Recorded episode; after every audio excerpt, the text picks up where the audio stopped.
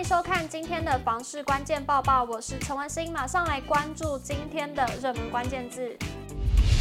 今天的热门关键字：房价指数。清华安富房价指数公布最新今年一月份的数据，一起来看。全国房价年增率月增百分之零点二一，年变动率则为百分之九点二九，房价涨幅趋缓。而对照住宅市场的交易量，月减了百分之二二点八七，年减百分之二四点零一。清华安富房价指数提醒，央行持续的升息，再加上房市不景气的影响之下，需要留意后市的表现。清华安富房价指数指出，部分县市房价指数与上个月相比开始出现微幅下跌，交易量则是全国各县市皆呈现下跌状态。全国房价年变动率部分，新竹县市年增率百分之十五点六四，位居全国第一，其次为嘉义县市的百分之十三点二九涨幅，六都则以桃园市的百分之十二点十四涨幅位居第一，高雄市有百分之十一点二二的表现。该数据显示。是全台湾房价涨幅趋缓，房价逐渐稳定，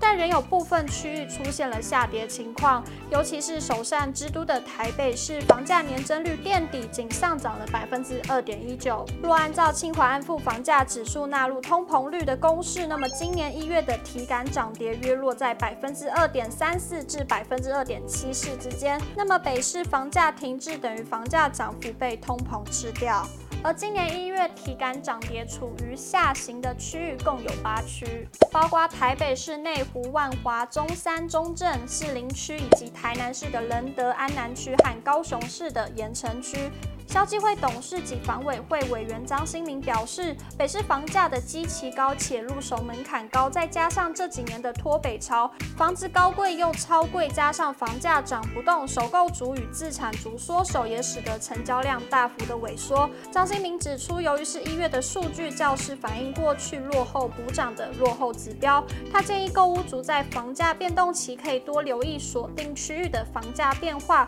个别交易案件作为出价议价的依今天的精选新闻，首先来看到一名工程师在网络上发文询问最近想要买房，并且询问了两家银行的房贷年限方案，让他好奇说这两种哪一个比较好呢？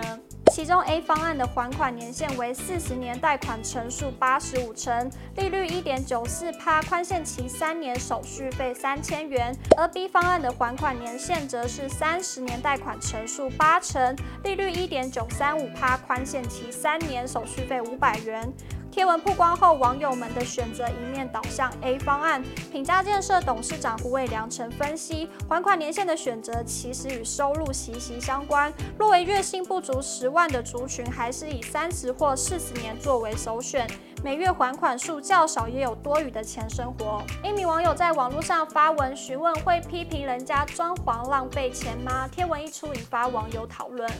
有不少苦主也分享经历，长辈容易看不顺，也没必要批评。如人饮水，冷暖自知，房子自住好不好，自己最知。室内设计师邱伯周则指出，房价高，小宅当道，不少人都会希望将室内的空间用好用满。但他提醒，这种加法概念做的收纳设计，反而容易使得活动空间变小，甚至连转身都难。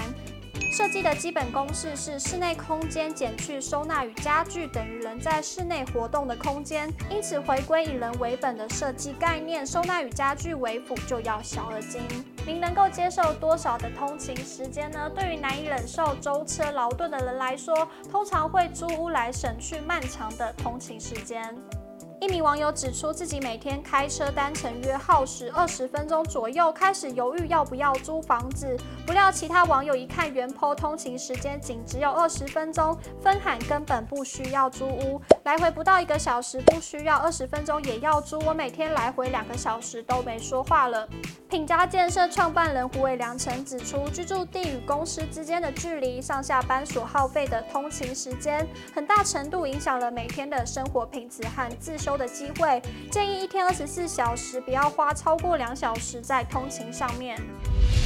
今天的买房卖房，我想问有网友提问：如果是遇到自己喜欢的物件，但是是不喜欢的房仲专任，该怎么办？有网友回应：找其他房仲买，我觉得业务很重要，收服务费那么多钱，就要有一定的服务水准，不同家中介都找，他们会想办法去配案。以上就是今天的报报内容。如果你喜欢今天的影片，请不要忘记按赞、订阅，还有分享，并且开启小铃铛。我们下次再见。